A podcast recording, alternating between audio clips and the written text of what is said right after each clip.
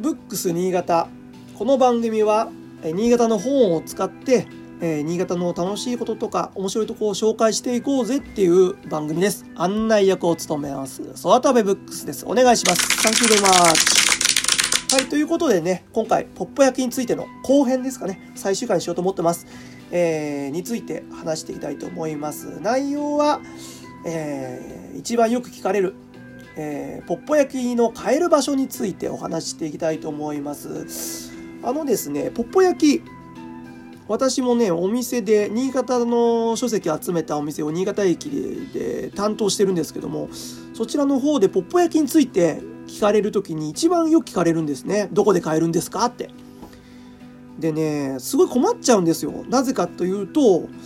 私自身もそそういう場でしか買ったことないんですけど祭りとか縁日とかイベント時の露店販売でしか正直見たことなくて。うんでいろいろ目撃情報とか聞いたり調べたりしてもえー、ね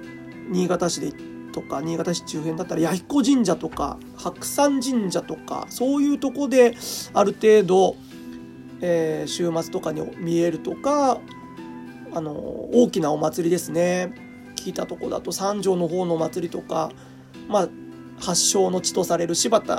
方面中心のある程度大きな祭りとかあとなんだろうな高田の方の、えー、坂田城桜のお祭,、ま、祭り桜関係の祭りの時あの時は上越の方はそれで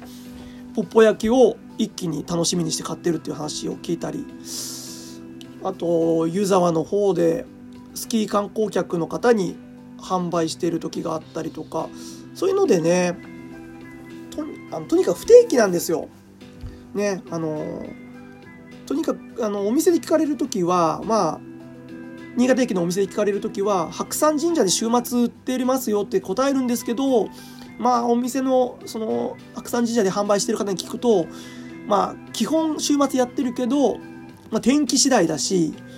あの、何か他のイベントがあればそっち行く可能性もあるんで、いつもとは言えねえねえと言われちゃったんで、それも紹介しづらいと。で、調べてみたら、常設の店がありました。こちらの方をちょっとね、詳しく説明してご紹介したいと思うんですけども、えーと、まず一つ目が株式会社あやめコーポレーションさん。こちらはあれですよ、あの、このポッポ焼き読本の冊子でもあの作り方とかインタビューとかさせてもらったとこで大変お世話になったとこなんですけども新潟市の西区に、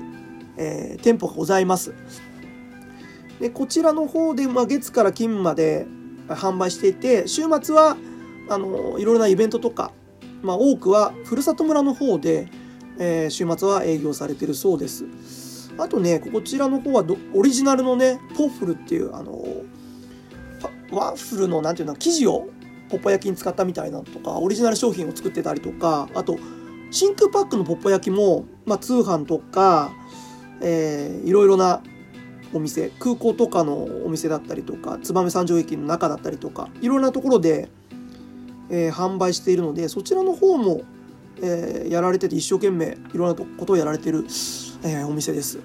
え、こちらの方が1つ目。で2つ目がですね清水商店さんっていうお店がありましてこちらはですね、え新潟市の北区でワクワクファーム豊坂店という産直市場さんの、え店舗の中のに何て言うんだな仕切って曲がりしてお店を構えておりますね。そちらの方もねやられています。えー、まあ、さっきのねあやめコーポレーションさんも清水商店さんも、えー、ネットで調べると詳しい情報出てきますので、まあ、見ていただきたいんですけども、えー、こちらのね清水商店さん、ね、大正12年創業の老舗っていうのが歌い文句でこれは歴史の方をちょっと聞いていただいた方はわかると思うんですけども何を意味してるかと。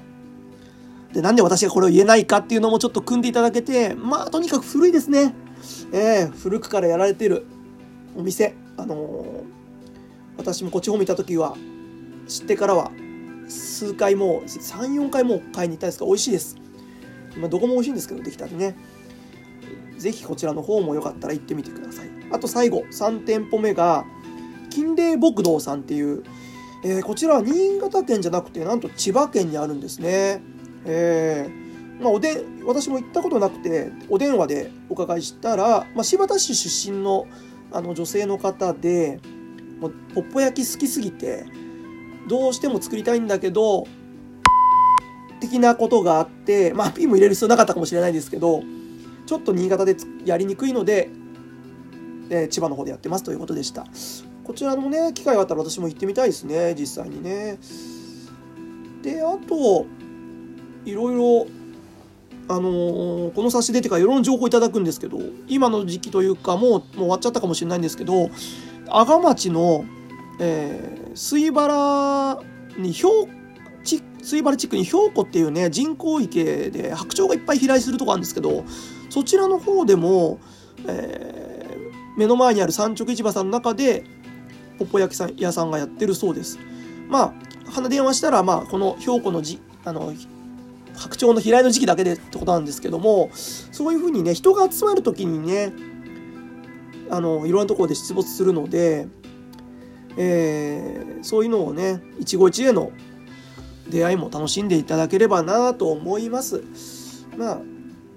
あの実際にそれで食べたくなったら常設のとこ行ったりとか、まあ、どうしてもあれですよすぐ食べたいと思ったらあの冊子でも紹介しましたけど自分でも作ることはえー、なんとかできるので材料がまあ簡単なので、えー、そちらの方をやってみたらどうかなと思います。えー、そんなとこですかね。あと、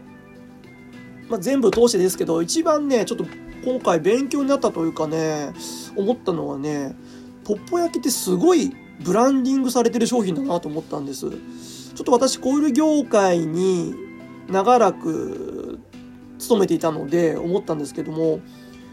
あのー、多分ですけどポッポ焼きって普通に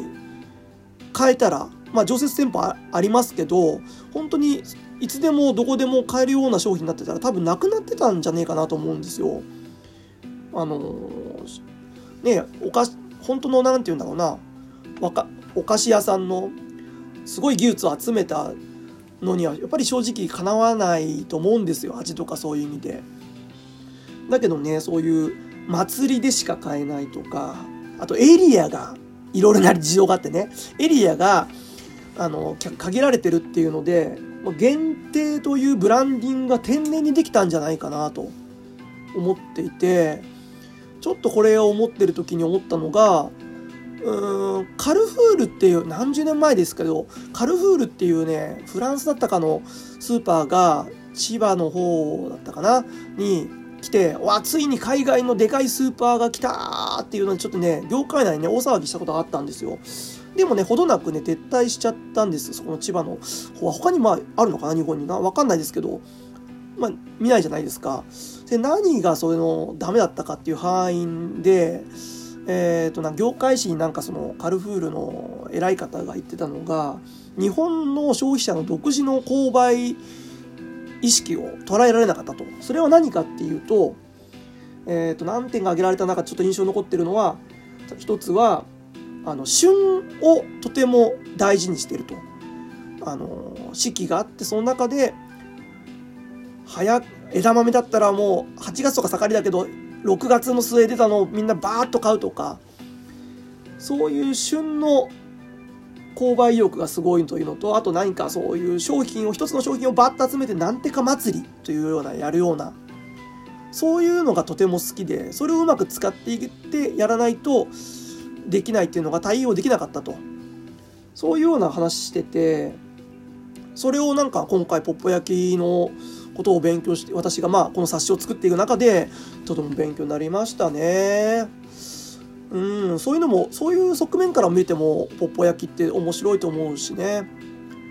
これからどうなっていくんだろうかなっていうのもちょっと思ってますね。